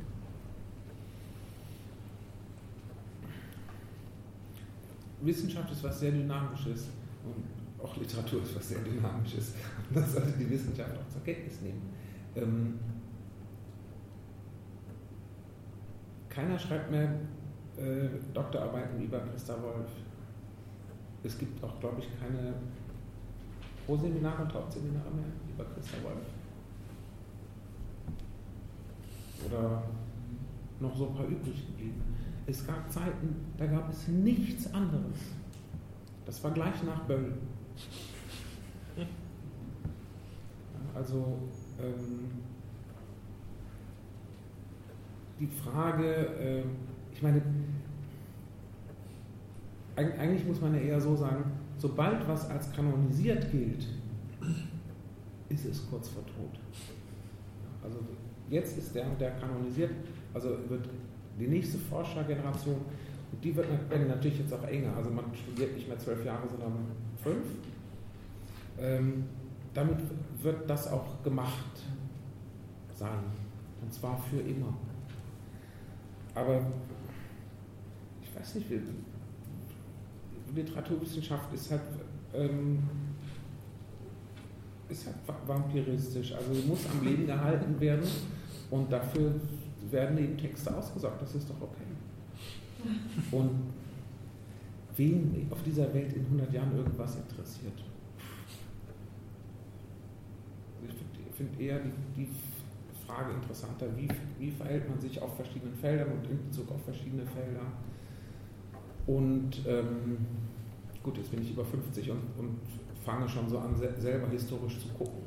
wie war das, als ich in der Schule war, wie war das eben? Sieben wird immer größer. Die 80er Jahre. so, ähm, muss das selber so ein bisschen fröhlich kritisch äh, in den Blick nehmen. Und was mich natürlich, äh, was aber doch damit auch einhergeht, also mit, damit immer alles in, als, Histor in, als historische Prozesse zu, ähm, in den Blick zu nehmen. Was mich ungeheuer interessiert, ist, dass ich das Gefühl habe, ähm, die heute brennenden Fragen junger Wissenschaftlerinnen und Wissenschaftler oder überhaupt Menschen, von Menschen, die eine Generation jünger sind als ich, überhaupt nicht zu begreifen interessiert mich rasend. ich begreife die Fragen schon gar nicht. Wir sind noch gar nicht mal an den Objekten oder an den Stoffen, auf die sich das richtet oder an denen sich das festmacht, sondern ich verstehe die Fragen gar nicht. Ich bin anders aufgewachsen. Ich, ich, ähm, ich sehe, noch, ich sehe nicht, die, noch nicht mal die Werkzeuge. Ich sage, die haben keine Werkzeuge, die haben nur so ein Smartphone.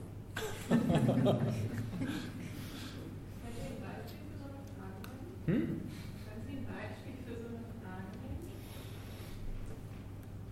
Ja, ich meine, ich, eben, ich, ich kann sie eben gar nicht, ich kann sie gar nicht mehr richtig sagen. Also ich kann es wirklich nicht greifen.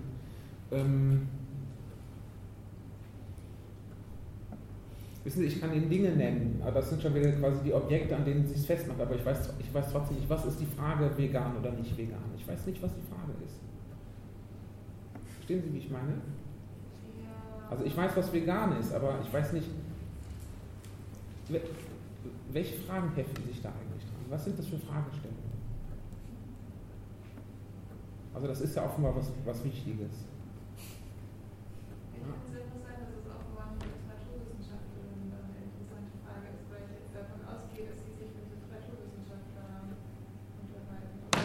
So, ja, nee, aber ich meinte eben, ich habe das dann noch sehr erweitert. Ne? Also, ähm, also meinen Sie, Sie verstehen Fragen, also ich sage jetzt mal unserer, meiner Generation nicht mehr, oder Sie verstehen die Fragen nicht mehr, die junge Wissenschaftlerinnen Ihnen stellen?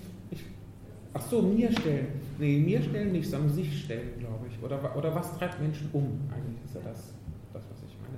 Dass ich das aber nicht in dem Sinne, das verstehe ich nicht, sondern ich kann das noch nicht, ich kann das noch nicht mal beschreiben was für eine ähm, Denkbewegung da ist oder für eine, eine Frage, die jemand sich stellt.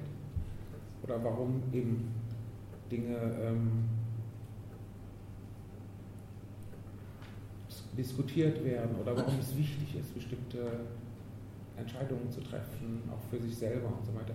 Das kann, weiß ich nicht mehr, aber das ist aber gerade das, was mich interessiert. Dass ich das nicht mehr erkenne als Problemstellung. Und das wird sicher auch in, das wird ja sicher, das wird ja in literaturwissenschaftlichen Arbeiten genauso sein. Oder? Gehe ich einfach mal von aus. Ja, aber ich sehe zum Beispiel Katharina Knorr da vorne sitzen, mit der sie auch also sich austauschen ähm, über die Arbeit, die sie, ihre Doktorarbeit, das ist doch dann schon, ähm, also ich meine, sie arbeitet dann zu Friederike Mayröcker und befragt sie ja auch, wie gesagt, als Zeitzeuge. Mhm. Also, ja, nee, ich meine, ja, ja, nee, das ist schon klar. Ich meine ja auch, ich meine das ja wirklich nicht so. Ich meine auch nicht irgendwie, ja, die sollen ihr Ding machen, ich verstehe das nicht. Sondern ich finde es ja gerade rasend interessant, dass sich ja auch, dass sich die Fragen ändern, ist klar. Aber dass man eine Generation weiter, ich als Zeitzeuge, ähm, nicht mal mehr erkennen kann, was die Frage ist. Das ist doch eigentlich super interessant. Also ich kann, ähm, ich kann aus alten Zeiten erzählen. Aber ich weiß ja gar nicht, mit welcher Frage das verbunden ist. Also die Beweggründe auch für die mhm. Fragen. Ja, und was dann daraus wird und wie man, man sich, sich, sich, selber einordnet in der Welt oder, oder ob man das überhaupt tut, das weiß ich gar nicht. Also ob das alles, ähm, denkt natürlich wirklich nach alles dran. Also ja, wie verortet man sich in der Welt und was ist die Welt? Und das, ähm, da würde ich dann schon sagen, Forschen ist Forschen. Also das bezieht sich auf mehr als nur, dass man zu Hause sitzt und seine, seine Doktorarbeit ähm, schreibt. Man könnte ja auch einfach nur Praktiker geworden sein und eben ähm, ja, einen handwerklichen Beruf ausüben und darin aufgehen und so weiter. Ähm, also ist man ja offenbar jemand, der von Fragen geleitet ist und diese Fragen formt und daraus versucht dann wieder Werkzeuge ähm, werden zu lassen oder äh, Werkzeuge zu entwickeln. Es ist etwas ganz Spezielles an äh, Friederike Mareka und ihrem Schreiben, das ist, ist völlig, völlig einzigartig, weil jede Generation von Leserinnen und Lesern wieder was daran findet, in, ja, in den Texten von Friederike Marke, was enorm vital ist. Und ich glaube, das Geheimnis ist, die, ist auf eine Weise die Vitalität selbst. Also Friederike Marke ist immer jung, weil sie das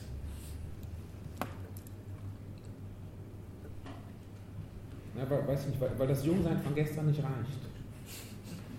Ist man heute wieder jung. Das merkt man von Buch zu Buch.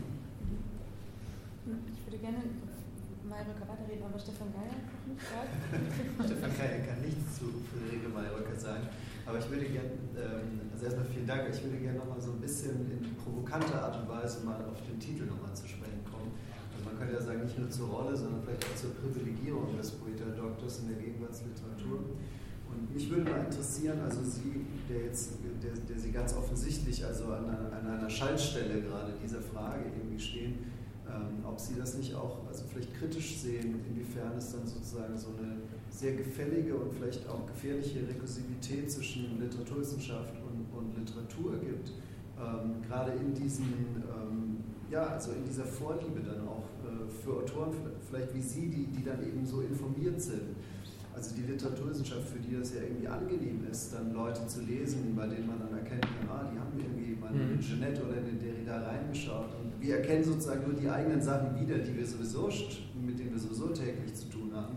Das ist ja zum Beispiel, muss ja nicht nur für Deutschland gelten, zum Beispiel ein Vorwurf, den man in den letzten Jahren auch immer wieder äh, J.M. Kuzir gemacht hat, zum Beispiel, dass er nur so gut ankommt bei Akademikern, weil er eben für Akademiker schreibt gleichzeitig aber für Literaten ja vielleicht auch ein Problem. Also, dass man, vorhin war kurz die Rede von einem impliziten Leser und so, dass sie natürlich im Kopf irgendwie, also sie sind ja so viele an Universitäten, sie wissen ja auch, dass wir alle Marcel Bayer lesen. Das haben sie ja dann irgendwie auch. Das haben sie ja also jetzt sind wir kurz vor Verschwörungstheorie. nee, ehrlich gesagt habe ich das beim Schreiben nicht im Kopf. Ähm, ja, aber jetzt schieben Sie mir Probleme zu, die Sie selber lösen müssen. ja, Oder? Also ich kann nicht für die. Nein, ich muss das gar nicht lösen. Ich bin ja draußen. Wieso muss ich das lösen? Ja, aber wenn Sie das total ausblenden können, dann. Äh, ja, nein, aber wieso? Das ist doch nicht. Das ist doch wirklich, das ist doch wirklich was, was mich nicht beschäftigt. Wie sich Literaturwissenschaft ihre Gegenstände schafft, ihre Forschungsdinge. Das wird, das wird sie schon irgendwie tun.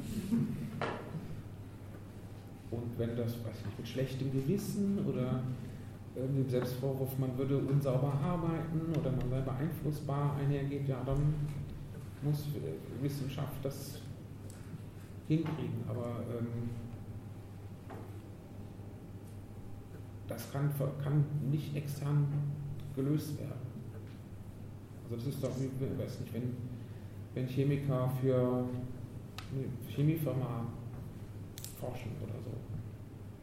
Das kann die Chemiefirma nicht. Also, das, also dieses das, das ge, ge, wissenschaftliche Gewissen können Sie doch nicht jetzt noch auch an den Schriftsteller delegieren. Nein, das möchte ich ja. Vielen Dank auch. Sie haben gesprochen von der Arbeit am Text, mhm. an Ihrer großen Lust ähm, an, an einer gemeinsamen Arbeit am Text. Ähm, ganz herzlichen Dank dafür, dass Sie, dass Sie uns auf so spannende Weise ähm, vor uns nachdenken und uns mit nachdenken lassen darüber. Ich, ich habe mich gefragt, ähm, wie Ihr eigenes Verhältnis den eigenen Texten gegenüber ist, in der Situation, da Sie denn sitzen Mhm. und gegebenenfalls auch über die eigenen Texte, auch mit anderen an den eigenen Texten arbeiten. Ähm, und das meine ich jetzt ein bisschen weiter. Äh, Mit Jeanette gesagt, wie ist das Verhältnis von selbstproduziertem Epitext Mhm. zum selbstproduzierten Originaltext oder wie auch immer. Ähm, aber eventuell, ich weiß nicht, ob das jetzt eine zu große Frage ist, spielt dann auch das eigene Verhältnis zur Sprache auf verschiedenen Registern, in verschiedenen ähm, Textsorten eine Rolle einerseits. Und wenn ich das noch aufnehmen darf, jetzt gerade was Sie von Herocker sagen, Ihr Schreiben sei so ein Rätsel. Würden Sie das fürs eigene auch sagen? Gilt das, gilt das für die eigene Selbstbefragung? Mhm.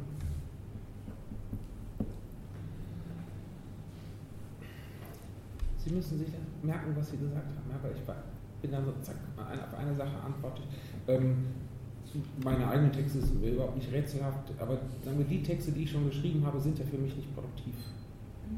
Da, darum geht es mir aber, wenn, wenn ich Marilka lese, das ist produktiv. Also das, äh,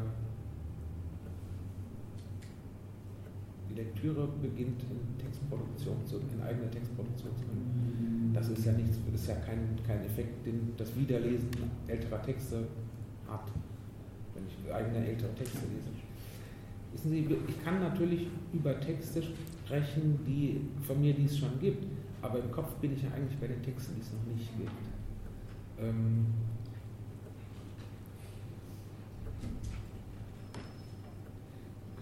ich schaue auf eigene Texte, ich schaue gemeinsam mit anderen auf eigene Texte zurück und ähm, lese sie, habe sie aber nicht nochmal gelesen. Ich habe sie ja nicht studiert, sondern ich spreche ja nur darüber. Das heißt, ich spreche natürlich, ich Erinnerung und ich forme selber Bilder von meinen eigenen Texten. Das ist eigentlich das, was sie von mir hören. Insofern ist es echt auch so, also mit also so viel Autorität würde ich dem nicht zuordnen. Der Autor hat es ja schließlich auch gesagt. Ja, aber wann hat er das denn gemacht? Also wenn man guckt, und wir haben eben heute haben wir Aufnahmen und das ganze, ganze Beiwerk, ganze Epitex-Interviewzeugs, also das wird auch immer mehr und dann sieht man, glaube ich, auch, dass ich natürlich man schreibt einen Text, dann redet man einmal über ihn und dann redet man nochmal, aber nicht nur über den Text, sondern auch darüber, dass man schon mal über ihn geredet hat. Und so formen sich natürlich bestimmte Erzählungen, sie formen sich um und man landet wo völlig anders über die Jahre hinweg. Und ich weiß, dass ich heute über, zum Beispiel über Flughunde ganz anders spreche als vor 20 Jahren, aber ich weiß auch nicht mehr, wie ich vor 20 Jahren gesprochen habe. Ich könnte es aber nicht rekonstruieren, ich könnte nicht nochmal so sprechen, weil ich über diesen Text ges gesprochen habe, weil ich über diesen Text gelesen habe, weil ich andere Texte geschrieben habe. Also man erinnert sich eben immer in, in der Gegenwart und ähm, formt immer ein, damit auch ein Bild von sich. Und letzter Hand ist vielleicht gar nicht so gut. Ja, also im letzten Interview hat er aber gesagt, vielleicht doch ans Erste zurück. Oder zumindest das, also alles das, was an Epitext entsteht, eben leider auch noch als zusätzlichen äh, Textkorpus sehen und nicht einfach als das, wo man was rauspickt, was dann so, einen, so, so den eigenen Text so in der Ontologie äh, verankert. Da die Stimme der Autorität von draußen kommt in den Text rein, man entwirft doch, indem man spricht über und noch über Dinge, die man selber getan hat, entwirft man ja ein Bild als Autorenfigur. Aber es war noch eine dritte Frage. Wenn ich es richtig verstehe, Mayrokas Kalt heiß, ähm, auch für Sie in so einer geteilten Gegenwart zwischen dem Rückblick auf, auf den vergangenen, den schon fertigen Text oder den schon gedruckten Text, einerseits und das Arbeiten vorausnehmen. Ja, ich. Ähm, na, Schreib, Schreibprozess ist was anderes als. Oder Schreiben ist was anderes als Aufschreiben oder Schreiben ist was anderes als geschrieben haben und so weiter. Ähm, Ja, bei Mayröcker meinte ich vorhin, da ging es eher um Materialhaufen. Also es gibt ja auch erkaltete Materialhaufen, die nie zu irgendwas geführt haben. Das sind wir auch ähm, aus der Wohnung in, in dieses unter uns sogenannte Schlauchbüro ähm, geschleppt, weil es einfach irgendwie versorgt werden musste. Ähm,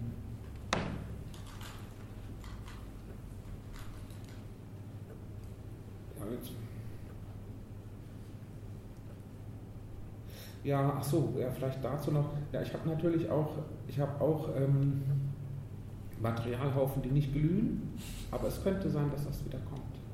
Oder dass sie wieder zu glühen beginnen. Also das darf auch nicht gewissermaßen aus der Schreibszene rausgeräumt werden.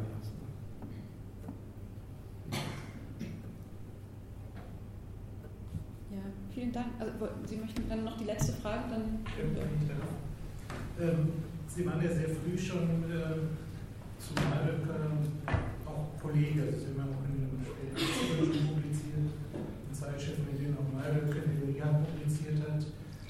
Ist, äh, fanden Sie dieses Autorsein vielleicht auch als ein gewisses Handicap gegenüber der Literaturwissenschaft, dass man also einerseits vielleicht besser versteht, wenn man selber Kollege ist, selber schreibt und gleichzeitig sich dann ja eventuell auch der Quellen bedient, die ein bisschen, ja sagen wir, unwissenschaftlich sind, die, die aus, einem, aus einer Verwandtschaft kommen, aus einer Kollegialität, die eigentlich nicht, nicht Teil der wissenschaftlichen Herangehensweise im Text ist.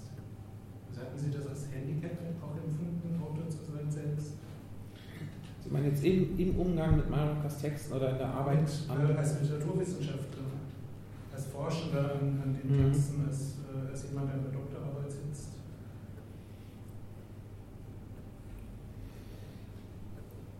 Ja, aber auf eine, auf eine ein bisschen auf eine andere Weise. Also ich habe halt irgendwann gemerkt, dass mir, ähm, dass mir die Arbeit an Begriffen keine Freude bereitet. Und das ist, ein, ist etwas, was in wissenschaftliches Schreiben gehört. Und ich merkte, dass mich das, dass mich das, ähm, dass das für mich keinen Reiz darstellt. Dass ich anders äh, ich mag, glaube ich, Dinge überhaupt nicht auf den Begriff bringen. Und das wäre aber doch eigentlich eine schöne Voraussetzung, wenn man wissenschaftlich arbeiten möchte. Aber das war auch, auch, auch ein Prozess, das überhaupt herauszufinden. Ähm ich weiß nicht, ob man, wenn man, wenn man selber literarisch arbeitet, ob man ähm, einen, also einen Kenntnisvorsprung oder einen Erfahrungsvorsprung hat, ähm, gegenüber Literaturwiss oder Literaturwissenschaft Treibenden, was Texte von Dritten angeht. Wissen Sie, wie ich meine? Ja, aber, ja? Ja, aber ich meine, ähm, eben, ich weiß nicht, habe ich schon mal Günter Grass erwähnt? Ja. Ähm, ich, schrei ich, schreibe jetzt seit 40 Jahren, und, aber es gibt nun wirklich, ich würde sogar sagen, 98 Prozent äh, der Liter literarischen Werke ähm, habe ich keine Ahnung, warum die Autoren das gemacht haben. Ich kann nicht nachvollziehen, was der Impuls war. Also, ja, was hat, was war, was hat da gedrängt? Was, was musste da passieren? Wo lag die, lag die Energie, wo lag die Freude im Prozess des Arbeitens, obwohl ich selber schreibe? Also, ich glaube, da ist nicht so ein also bin ich nicht im Vorteil auf irgendeine Weise. Und kann, glaube ich, auch dann, selbst wenn ich es nicht wieder zur Wissenschaft werden lasse, aber kann ähm, dann die, weiß ich nicht, was ich eben gesagt habe, noch 2% oder so, die übrig bleiben, ähm, aber genauso auf, im wissenschaftlichen Bereich wie im nicht wissenschaftlichen Bereich, dann wirklich so eben quasi im Close Reading abklopfen darauf, wie wie war da der, der Schreibweg, wie war der Schreibdrang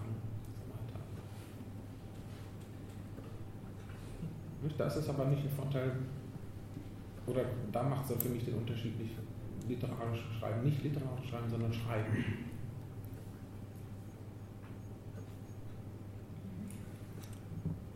Ja, wir haben jetzt 8 Uhr und äh, ich würde mich ja, herzlich bedanken bei Ihnen für die Auskunftsfreudigkeit. Na, gerne. Und ähm, ich glaube, was ich jetzt noch mitgenommen habe, das war, glaube ich, eine ganz gute Ergänzung mit den, wie geht man mit Epitexten um für uns als LiteraturwissenschaftlerInnen, dass man diese eben nicht in hermeneutisch supplementärer Funktion verwendet, sondern wirklich als Text bearbeitet und entweiht und auch vom Autor abkoppeln kann.